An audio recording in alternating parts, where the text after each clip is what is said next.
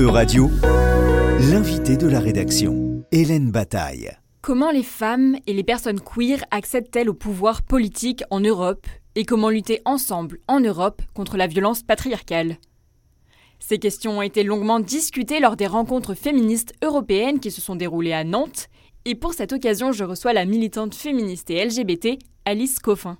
Bonjour Alice Coffin. Bonjour. Vous êtes élue à la mairie de Paris au sein du groupe écologiste, vous avez également exercé en tant que journaliste, et vous êtes aujourd'hui toujours une grande militante féministe et lesbienne. Vous soulignez l'importance de la diversité, de la représentativité au sein de l'hémicycle. Comment est-ce que vous portez ce combat et pourquoi cela vous paraît nécessaire? Alors ça me semblait nécessaire avant d'être euh, élue parce que ça paraîtrait logique et évident qu'une démocratie est euh, censée ne pas être incarnée au niveau du pouvoir uniquement euh, par les représentants d'une même catégorie de la population. Donc, c'est bien que tout le monde puisse participer. Et en fait, je crois que depuis que je suis élue, je, je, le pense d'autant plus. Pourquoi? Parce que je me suis rendu compte que moi, quand je suis dans un hémicycle politique, notamment bah, le Conseil de Paris ou sur des plateaux télé qui parlent politique, bah, le fait que je sois une femme qui se dise très ouvertement, explicitement lesbienne, le fait que mon apparence physique ne corresponde pas aux critères euh, traditionnels de la féminité, eh bien, ça crée quelque chose de politique, en fait. Ça, ça vraiment, ça influe sur la façon dont euh, mon discours va être reçu, ce qui n'est pas normal. C'est-à-dire qu'on ne va pas m'écouter de la même manière qu'on entendra euh, un, homme d'un certain âge, blanc, etc., qui va lui, son discours va être pris comme un discours neutre, comme un discours à écouter au niveau politique. On ne va pas le juger en fonction de ce qu'il est. Et ça, ça veut dire qu'on a besoin de beaucoup plus de gens en politique qui ne correspondent pas au moule. Si vous voulez, le moule, il n'est pas très compliqué à, définir. Hein. Il n'y a qu'à regarder, par exemple, en France, euh, tous les portraits des présidents euh, de la Ve République. Bah, vous les regardez, ils ont tous un peu une même caractéristique. Hein. Encore une fois, ce sont des hommes blancs, hétérosexuels, ils s'habillent un peu pareil, etc. Donc ça, c'est pas logique que ça soit la seule possibilité d'incarnation d'un discours politique. Et c'est pour ça que je crois que c'est très important qu'il y ait, d'autres personnes, en plus, par ailleurs, de questions de lutte contre les discriminations, euh, comme on pourrait en avoir dans d'autres secteurs, en entreprise ou autre, que c'est bien normal que tout le monde euh, puisse accéder à certains postes. Mais je crois vraiment, dans le champ politique, c'est d'autant plus important. Est-ce que vous pensez que la politique est un milieu qui est hostile aux minorités? Ouais, c'est un milieu très hostile parce que c'est un milieu qui a été euh, euh, fondamentalement euh, créé, qui est né historiquement, ça c'est factuel, pour et par seulement un certain groupe de la population. Alors, on peut citer, ça dépend des pays. Certains pays, enfin tous d'ailleurs, hein, mais on, en ont exclu par exemple les femmes pendant très longtemps. Euh, d'autres l'ont réservé euh, aux blancs. Enfin, on pourrait, d'autres l'ont réservé à des personnes euh, bénéficiant d'un certain capital financier, etc., etc. Donc, la politique, elle s'est intrinsèquement créée comme un milieu qui était réservé à quelques-uns. Et j'ajouterais, parce que moi c'est ce dont je m'occupe, je suis aussi, j'ai co-créé une structure qui s'appelle l'Observatoire des violences sexistes et sexuelles en politique, face au déferlement en fait de cas d'agression et d'harcèlement sexuel de la part d'hommes politiques envers soit leurs autres collègues femmes élues, soit aussi leurs collaboratrices et ça, c'est, ça ne sont pas des, faits divers, c'est pas des faits isolés, c'est vraiment consubstantiel aussi euh, au monde politique que le pouvoir euh, s'exerce avec euh, cependant qui est la conquête sexuelle, la conquête des femmes. On en a là encore en France de multiples traces dans certaines déclarations euh, euh, d'hommes politiques, que ce soit nos anciens présidents de la République, qui avaient la blague, euh, et en fait, c'est pas du niveau de la plaisanterie, mais eux avaient la blague facile, la blague grivoise, les plaisanteries de corps de garde qu'on peut avoir vraiment très fortement dans le milieu politique. Et tout ça, ça a une signification, c'est-à-dire que c'est vraiment vécu aussi comme un milieu d'hommes à qui par ailleurs ça donne des atouts, des avantages parce qu'ils ont du pouvoir pour euh, asseoir aussi leur euh, domination sexuelle. Lors des rencontres féministes européennes, vous avez pris la parole concernant les stratégies discursives à adopter pour lutter contre l'extrême droite et par extension contre le patriarcat. Quelles sont ces stratégies? Quels sont les modes d'action à employer?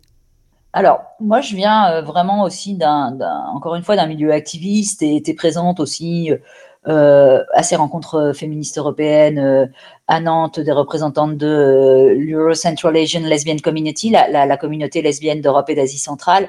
Et je dis ça, c'est pas anodin parce que le fait que le milieu activiste lesbien et puis féministe, hein, de manière générale, soit en première ligne, et ça a été rappelé pendant ces rencontres, par exemple en Espagne, pour lutter contre l'extrême droite, c'est pas du tout anodin. Et moi, je pars de là pour poser en fait quelques pistes, hein, parce qu'il en faudrait tellement et euh, euh, personne ne peut avoir la prétention de résoudre comme ça le problème du vote d'extrême droite, le problème de l'accession ou de la montée en puissance de l'extrême droite partout en Europe, ça serait trop simple. Néanmoins, je crois vraiment que si un des problèmes majeurs est l'incapacité des partis politiques traditionnels à lutter contre euh, cette montée de l'extrême droite, notamment parce que il n'envoie pas au front, il n'envoie pas en tête de liste, il n'envoie pas dans les hémicycles des personnes qui sont les cibles euh, de l'extrême droite.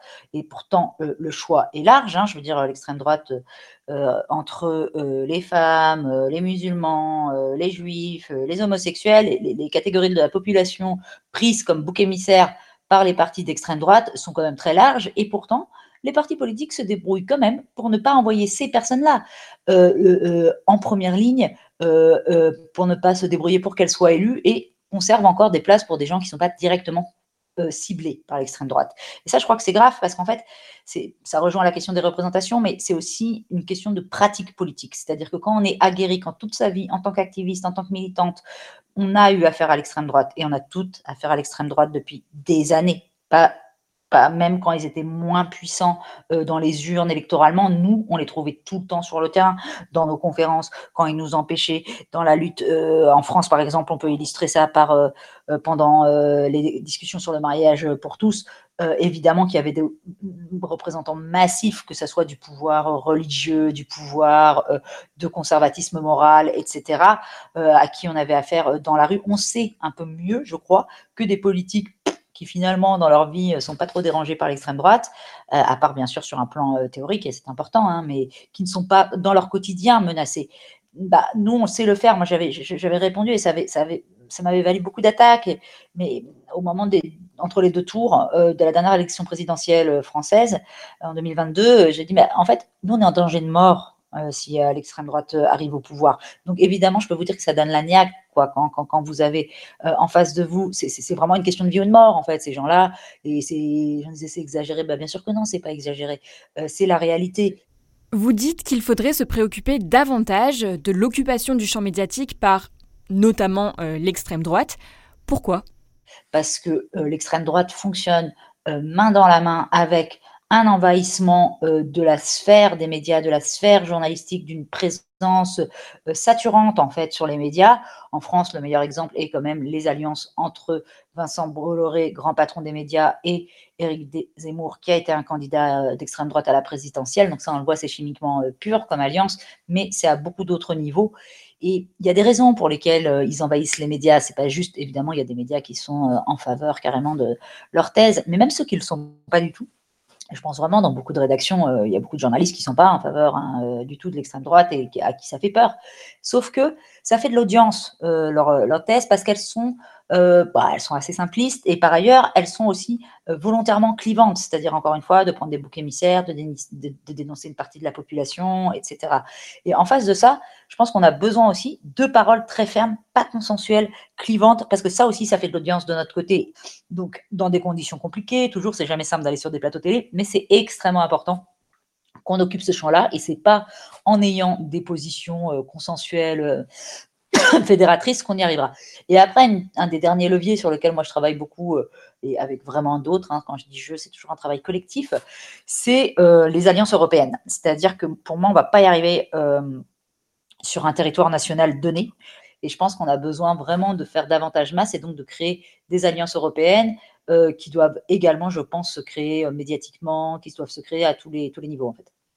Lors de la session plénière de novembre au Parlement européen, vous avez, accompagné de Maline Björk et Siam Adioui, présenté la nécessité d'un MeToo politique au niveau européen. De quoi est-ce qu'il s'agit, Alice Coffin?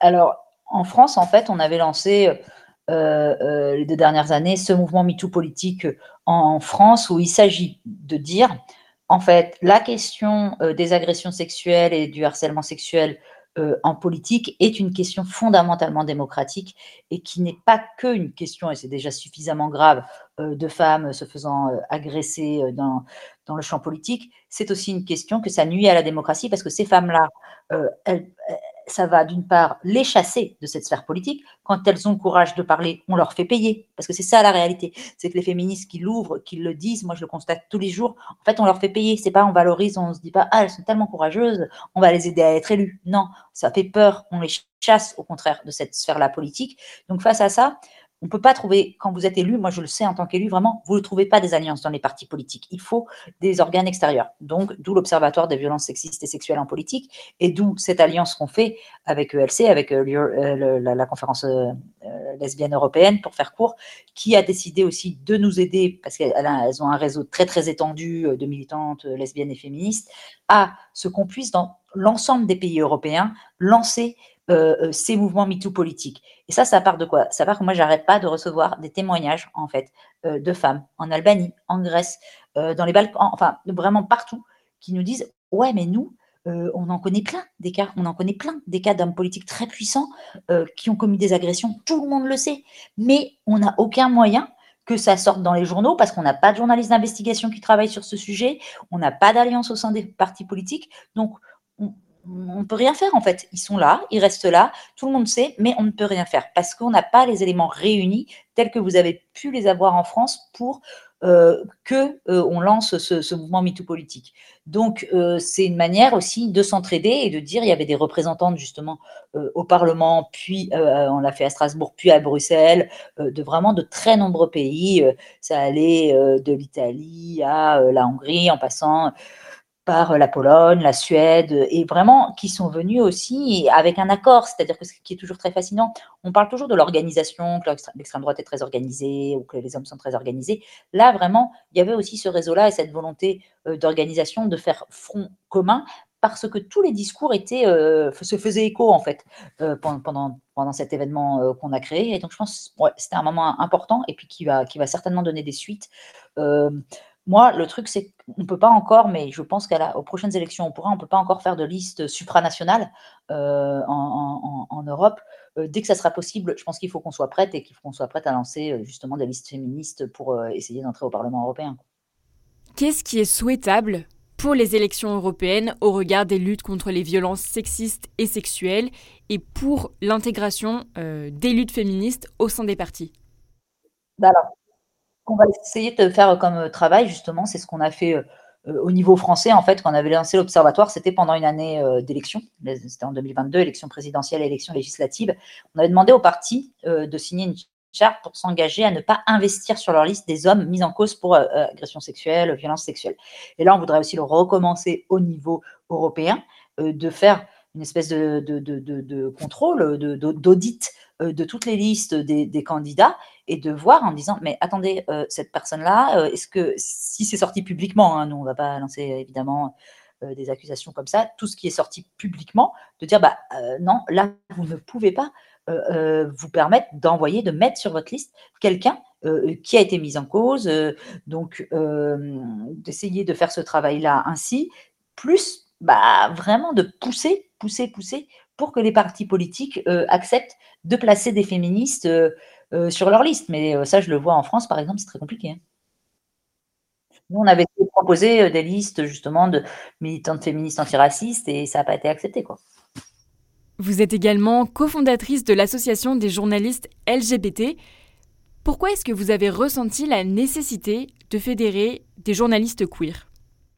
Alors, ça, c'est né au moment bah, du cauchemar en fait qui a été euh, les quelques mois euh, qui ont accompagné les discussions sur euh, le mariage pour tous en France, c'est-à-dire au tournant de 2012-2013.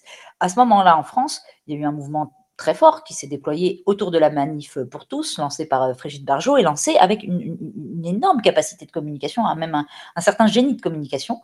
Et en face de ça, les journalistes ont oublié leurs fondamentaux, c'est-à-dire qu'on les voyait partout, sur tous les plateaux, a divulgué en plus beaucoup de choses qui étaient de l'ordre de la de l'intox, hein, des fake news, mais sans que ça soit, ça puisse être mis en question parce qu'il y avait une méconnaissance en fait de ces, de, de, ces sujets-là.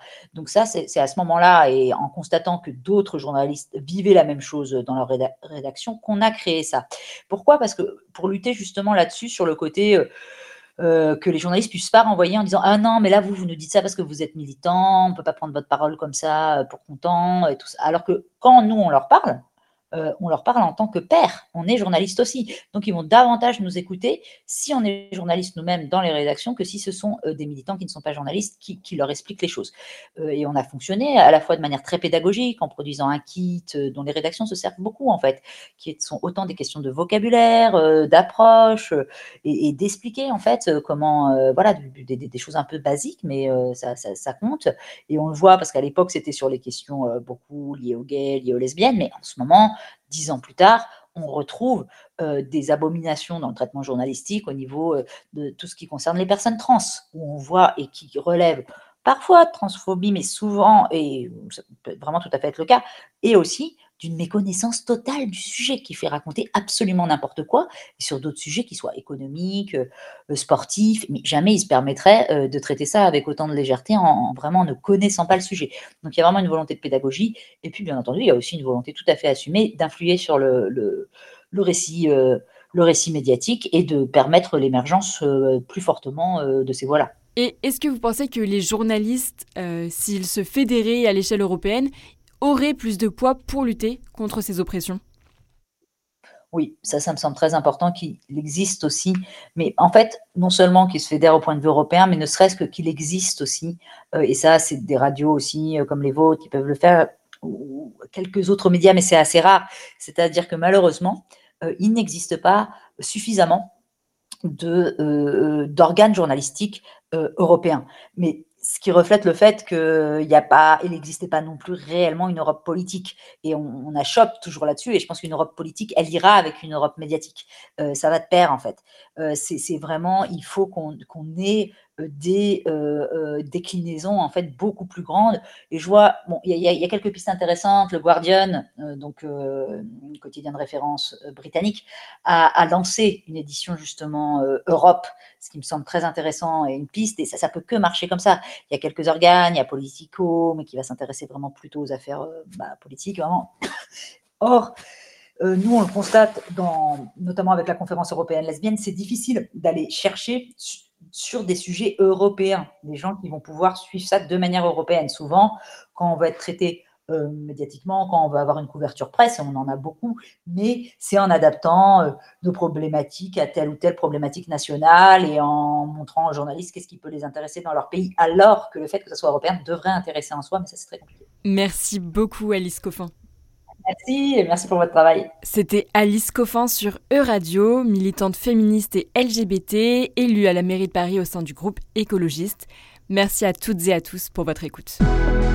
Euradio vous a présenté l'invité de la rédaction.